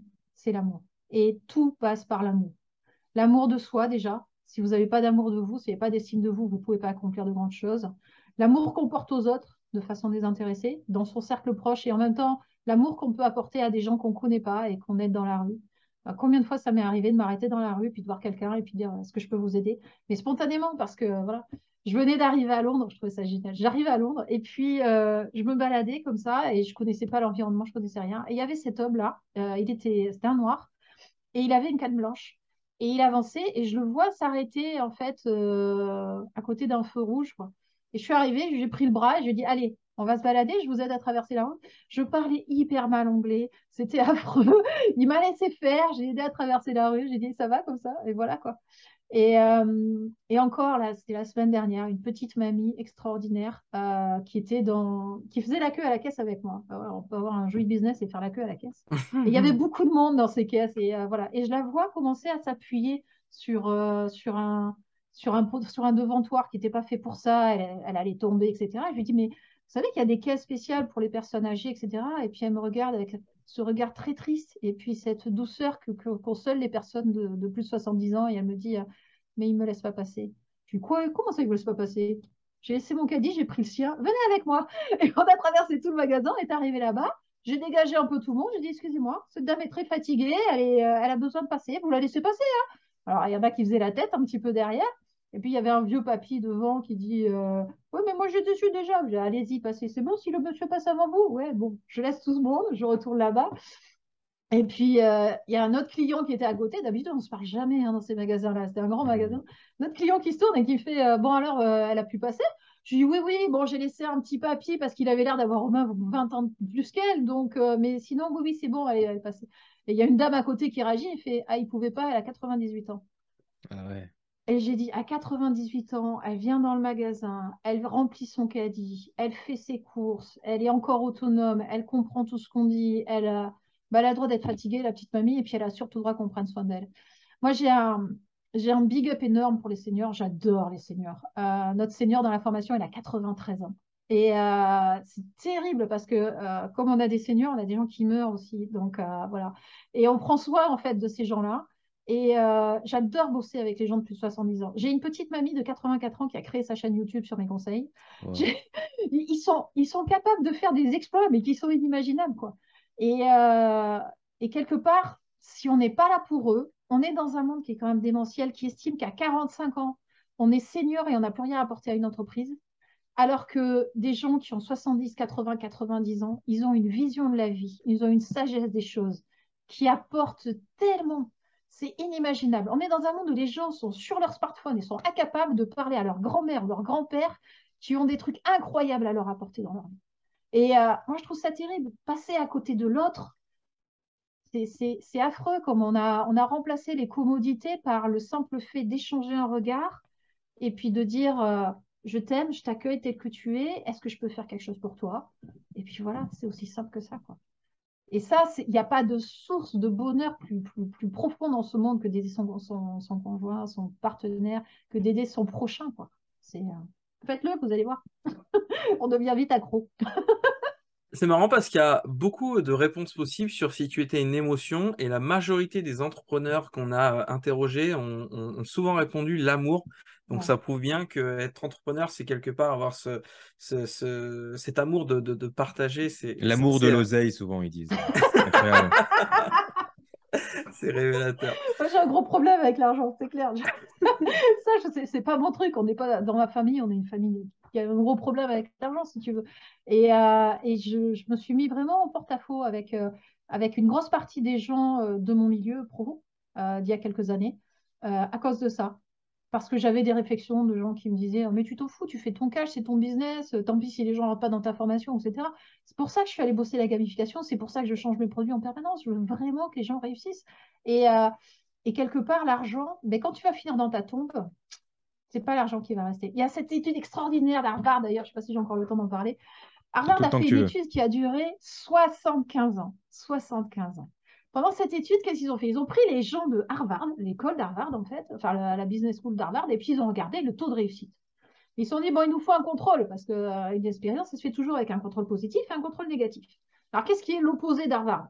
Bon, ben, ils sont allés dans Boston, ils ont pris les quartiers défavorisés, les SDF, les gens qui ont le moins d'argent au monde, parce que pour rentrer à Harvard, il en faut du pognon. Et ils ont dit, euh, on fait une étude, on aimerait bien vous faire rentrer dedans, et euh, il suffit simplement de ben, qu'on vous suive pendant votre vie. Donc c'était parti, ils ont pris la population des jeunes de Harvard, euh, pardon, la population des jeunes de Harvard et une population de, n'a pas d'indigents, mais en deux jeunes qui n'ont pas d'argent, du même quartier de la même ville, du quartier de Boston le plus défavorisé. Et ils ont fait l'étude itérative. Après, ils ont fini par faire entrer les femmes dedans parce qu'elles ont commencé à râler en disant euh, Vous avez pris que des hommes Mais oui, c'est 75 ans, alors c'est normal, les années 20. Bref. Et, euh, et, donc, en fait, ils ont fait rentrer les conjoints, etc. Et ils ont continué. Il y a eu quatre directeurs de recherche successifs sur cette étude, quand même. L'étude la plus chère de l'histoire des études scientifiques qui ont été faites. Et à la fin de l'étude, en fait, ils posaient une seule question aux gens, au moment où ils arrivaient à la fin de leur vie c'était Est-ce que vous êtes heureux? Et à quoi attribuez-vous votre bonheur? Et alors, ils n'avaient pas forcément euh, plus de personnes qui sortaient d'Harvard qui étaient heureux que de personnes qui sortaient des quartiers de Boston. Euh, le taux de bonheur était à peu près bien réparti dans les deux. Par contre, presque systématiquement, les gens mettaient en avant non pas l'argent, non pas les biens matériels, euh, mais uniquement les relations humaines. Et ceux qui disaient qu'ils étaient heureux, c'était ceux qui avaient eu le plus de relations humaines et le plus de relations humaines enrichissantes. Et c'était incroyable de se dire que finalement, parler à une personne et à son prochain, c'est quelque chose qu'on peut faire comme ça. On peut même le faire uniquement par écrit, via Internet, etc. Et c'est incroyable de voir que cette source de bonheur universel est parmi les moins utilisées, les moins exploitées à l'heure actuelle. Parce que les gens ne savent pas, tout simplement. Et parce que les gens, dans la tête des gens, ils ont l'héritage de euh, qu'est-ce que le bonheur qui leur est légué par leur cadre, par leur cadre familial, par leur cadre euh, éducationnel, etc. Et la majorité des gens, vous allez leur poser la question et dire quel est ton bonheur? Et ils vont te répondre euh, avoir beaucoup d'argent, une belle maison, avoir un, super conjoint, etc. Peut-être avoir des enfants, etc. Mais ils vont rarement dire avoir des super relations avec mon boulanger ou m'entendre bien avec mon marchand de journaux euh, ou euh, avoir une bande de potes géniales avec lesquels on reste copains pendant 50 ans. Euh, voilà. Ce qui est, ce qui est terrible parce que c'est ça la vraie source du bonheur. Et alors qu'il y a 50% d'introvertis qui ont du mal à accéder à cette source de bonheur-là. Oui, mais l'introversion, c'est exactement comme tout le reste des autres choses dans ce monde. Ça se travaille. Hmm. ça se voit peut-être pas, mais j'étais une grande timide. Je faisais partie des gamins qui étaient harcelés à l'école et qui étaient tout seuls dans son coin tout le temps. À cause des cheveux déjà, parce que quand on est roux, dans une population où il n'y a que 16% de roux, ben, ça fait tâche. Et, euh, et j'étais une énorme timide. Et quand j'avais 14 ans, j'ai compris un truc, je me souviens même, c'était dans la salle de bain que j'ai compris ça. Je me suis dit, euh, ma timidité, elle m'handicape en fait. Chaque fois que j'ai pas osé parler à une personne, chaque fois que j'ai pas osé faire un truc, j'ai raté quelque chose. Et à ce moment-là, je me suis fait une promesse. Je me suis dit, à partir de maintenant, s'il y a quelque chose qui me fait peur, s'il y a quelqu'un qui m'impressionne, j'irai lui parler. Et j'ai mis ça en pratique. Ça faisait que ben, dans les amphis de 1000 places, quand j'étais à la fac, j'hésitais pas à lever la main pour euh, parler aux profs. Euh, ça fait que j'ai pu discuter avec des gens incroyablement. Euh, et, mais il me foutait la trouille, ok, ben j'y vais. Je sais pas ce que je vais dire, mais j'y vais. Et je lève la main et, je discute avec des gens incroyables. Et, et, ça fait que finalement, on crée un réseau. Et puis surtout, même si le résultat de la discussion n'est pas satisfaisant, c'est-à-dire que euh, bon, ben, j'ai piqué un phare, j'ai bégayé, euh, euh, la personne m'a pris de haut, m'a pas répondu, etc. Je m'en fous, c'est une réussite parce que je suis passée par-dessus ma propre peur. Parce que j'ai réussi cette victoire-là, et cette victoire-là, elle m'est mienne intégralement et totalement. Je suis passée par-dessus ma propre peur, j'avais peur de le faire, mais je l'ai fait quand même, et j'ai réussi et j'ai gagné. Et puis, petit à petit, à force de le faire, on a de moins en moins peur parce que finalement, on a fait des trucs avant qui nous faisaient bien plus peur. Et puis, petit à petit, on se rend compte qu'on est de plus en plus à l'aise quand on échange avec les gens, surtout les gens qui nous impressionnent. Et puis, petit à petit, on se rend compte qu'on peut créer des échanges. Et puis, petit à petit, on se rend compte que ça crée des opportunités de dingue. Et je continue de réseauter, hein, mais vous pouvez voir, je suis agoraphobe. En réseau, euh, vous mettez une salle de 500 personnes, il n'y a pas pire pour moi que de, que, de, que, de, que de vadrouiller dans une salle avec 500 personnes. Mais c'est pas grave, je le fais, je discute avec les gens. Et c'est extraordinaire les rencontres qu'on peut faire à ce moment-là. Une euh, avant-dernière question, si tu étais un super pouvoir. Euh, mon super pouvoir, sincèrement, c'est arriver à faire prendre conscience vraiment et incarner leur super pouvoir des autres personnes. Et c'est ce que je m'efforce de faire tous les jours. J'adore et euh, voir à travers les murs, ça n'a pas d'intérêt, mais euh, voir la vérité à travers la, le cœur de chaque personne, ça, ouais. Ah ouais.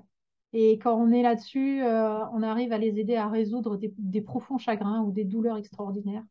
Et on arrive à leur faire atteindre des réussites qui sont inimaginables pour eux. Et ça, c'est ça n'a pas de prix, sincèrement. Ton super pouvoir, voir à travers les cœurs. Exactement. Et surtout, arriver à, à, faire prendre conscience les gens de leurs propres valeurs. C'est-à-dire, exactement, pas simplement voir moi, mais que les gens eux-mêmes arrivent à voir, à comprendre et à incarner leur super pouvoir. Ouais, hmm. ça serait ça. Génial. Euh, la, dernière, elle va peut-être te plaire, c'est qu'elle est si tu étais un jeu vidéo. Oh, il y en a tellement. Ah là là. J'adore les jeux de gestion et de construction. Euh, il y en a un qui, est très vieux, d'ailleurs, je suis même pas sûre qu'il soit encore euh, disponible, s'appelait Empereur, euh, qui se passait dans, dans la civilisation chinoise et où on arrive, il y, a il y, a juste une carte et dedans on construit des bâtiments, on crée une administration, on crée un marché, il y a des gens qui viennent s'installer et puis on les nourrit, on, on crée des fermes, des trucs comme ça. Ces jeux de gestion, ça, j'adore. Voilà. Est-ce que tu aimes bien gérer ta boîte? J'aime bien gérer ma boîte, effectivement. Après, euh, c'est pas tout à fait pareil. En fait, c'est pas simplement gérer, c'est construire et faire que les problèmes soient, euh, résolus. Un, entrepreneur, pour moi, c'est fondamentalement un problème solver. C'est-à-dire que vous allez dans n'importe quelle boîte, vous allez voir que c'est l'entrepreneur qui va se retrouver à bah, de temps en temps gérer les poubelles parce que personne ne le fait, euh, ou alors aller gérer les problèmes de clés ou de trucs comme ça, en fait. parce que lui, il a la vision méta, il a la vision globale, en fait et qu'il va être à l'interface de toutes les problématiques et que les gens, de toute façon, qui va embaucher, ils vont être sur une seule, une seule, une seule partie de choses, en fait. Donc, il y a cette vision méta, cette vision globale qui, qui moi, me parle complètement. Et euh, j'ai rencontré beaucoup de gens dans ma vie, des gens qui avaient réussi à des très hauts niveaux. Et c'est très, très rare d'avoir des gens qui ont une vision globale des choses, une vision un peu méta, une vision vraiment dans laquelle euh, ils vont avoir une vision globale de leur boîte, de leur marché, de, leur, euh, de leurs différents avatars, de leurs produits, mais aussi une vision globale de comment va le monde et comment il évolue en fait. Et ça, euh, ça c'est quelque chose d'extraordinaire. Et je me rends compte que je suis en train de répondre à votre question en me disant j'aimerais être Dieu. c'est affreux parce que c'est terriblement égotique. ça va, t'as pas dit que tu voulais être Marie Curie non plus. Non, c'est non. oh mon Dieu. Mais par rapport à ça, fondamentalement, euh, j'ai une conviction profonde qui est qu'on a tous une dimension divine, qu'on l'a complètement oubliée et que on est éduqué et euh, formé par des gens qui l'ont oublié aussi. Ce qui fait que pour aller chercher cette dimension divine, on est obligé d'aller au-delà de ce que font le commun des mortels. Et, je trouve qu'il n'y a, y a rien de plus extraordinaire de se rendre compte que la majorité des gens, ils sont effrayés par leur propre lumière. Et qui sont pas capables de se dire, OK, je me calme un peu, on va aller voir par curiosité, que cette peur devient plus grande que la curiosité qu'ils ont de vivre ce qu'ils pourraient vivre s'ils incarnaient leur plein potentiel. Ça, je trouve ça, je trouve ça incroyable. Et ça ne veut pas dire, euh, veut pas dire marcher sur la terre et puis être le dominant de tous les autres. Bien au contraire. Je pense sincèrement qu'un Dieu, c'est quelqu'un qui aime fondamentalement, mais plus que sa propre vie, son prochain. Quoi. Après, euh, je suis peut-être utopiste, mais, euh, mais j'aime à croire qu'il y a une particule de lumière en chacun de nous et qu'il est de notre devoir de lui donner vie et de la matérialiser en ce monde. Et je pense sincèrement qu'on fait partie d'un tout divin, euh, qu'on a choisi de venir sur la Terre, parce que ce qu'on fait sur la Terre, ça nous permet de matérialiser ça. On est tous des bosons de Higgs. voilà, on est tous des bosons de Higgs, on est tous la matérialisation de l'énergie en ce monde. La problématique, c'est qu'on ne sait pas comment faire. Et la problématique, c'est qu'on ne sait pas comment le faire au mieux, en fait, pour que ça apporte le plus au monde. Et il y a des gens qui matérialisent dans des dimensions extrêmement négatives, c'est affreux, quoi. Ils, font du mal à leur prochain. Et moi, j'arrive pas à comprendre comment on peut, euh, comment on peut privilégier l'argent au point de dire que ben, des gens qui meurent, c'est pas grave. Il y a des, grosses industries qui fonctionnent comme ça. Il y a des industries dont les produits tuent les gens à long terme ou à moyen terme, à court terme, à long terme. Il y a des industries qui, pour s'implanter, tuent les gens. Il y a des industries qui polluent. Il y a des industries qui ne euh, prennent pas en compte la planète ou le bonheur ou le bien-être de, leurs contemporains et des, des, générations à venir. Et c'est quelque chose que je trouve totalement aberrant. Euh, moi, j'ai qu'une envie, c'est prendre soin des gens à qui je peux apporter quelque chose. Et je ne comprends pas que la majorité de l'humanité soit simplement dans comment je prends soin de moi-même au mépris des autres. C'est quelque chose qui m'est totalement étranger. Peut-être parce que pour s'occuper des autres et atteindre le haut de la pyramide de Maslow, il faut déjà assouvir le bas et que ce n'est pas le cas. Du coup, ils n'arrivent pas à être la meilleure version d'eux-mêmes. Tu peux assouvir le bas en travaillant. Tu peux même grandir un petit peu en apprenant. Et tu peux euh, aller encore plus haut en t'éduquant. Et je pense que chaque étape demande de travailler, mais chaque étape demande de travailler différemment. Et puis, il y a aussi la légende des deux loups, en fait. Il y a le loup qui représente le bien, il y a le loup qui représente le mal, qui se battent en permanence dans notre esprit. Et on est trop enclin à nourrir le loup qui représente le mal, à voir le mal dans les autres. Et on projette sur les autres le mal qui est en nous, en fait. Euh, c'est-à-dire que si on voit une personne qui réussit beaucoup, on va dire il a volé son argent, alors que nous, on est prêt à voler nous-mêmes, tu vois. Ou si on voit une personne qui réussit, on va dire il a écrasé les autres parce qu'il les a dominés. C'est simplement parce que nous, on est dans ce monde-là. J'ai toujours été frappée de voir que les, reproches qu'on faisait en général, quand on gratte un peu et quand on fouille un peu, sont les reproches, sont les travers des personnes. Ils vont projeter sur vous leurs propres mmh. travers et Jung avait par rapport à ça aussi une, vision qui est extraordinaire. Il disait simplement, ce sont les victimes d'hier qui sont les bourreaux de demain. C'est-à-dire que ces gens-là, ils ont souffert de ça. Ils ont souffert de ça dans leur cadre familial, ils ont souffert de ça dans leur vie précédente, et ils n'ont pas travaillé à le nettoyer et à le, à le sublimer. Et c'est du boulot, sincèrement. C'est du boulot que de se rendre meilleur, et c'est du boulot que de faire le bien en ce monde. Mais il n'y a pas d'autre chemin, en fait. En tout cas, c'est le plus beau chemin qui soit. Et c'est celui qui rémunère le plus. C'est ça le, pire, en fait. Les gens ne s'en rendent pas compte. Mais si vous voulez gagner énormément en ce monde, et je ne parle pas simplement gagner de l'argent, parce que ça en fait partie, mais pas simplement, c'est aussi gagner beaucoup d'amour, beaucoup de bien-être, beaucoup de joie. Et, voilà, tout ce que vous pouvez gagner en ce monde, vous allez le gagner parce que vous allez donner.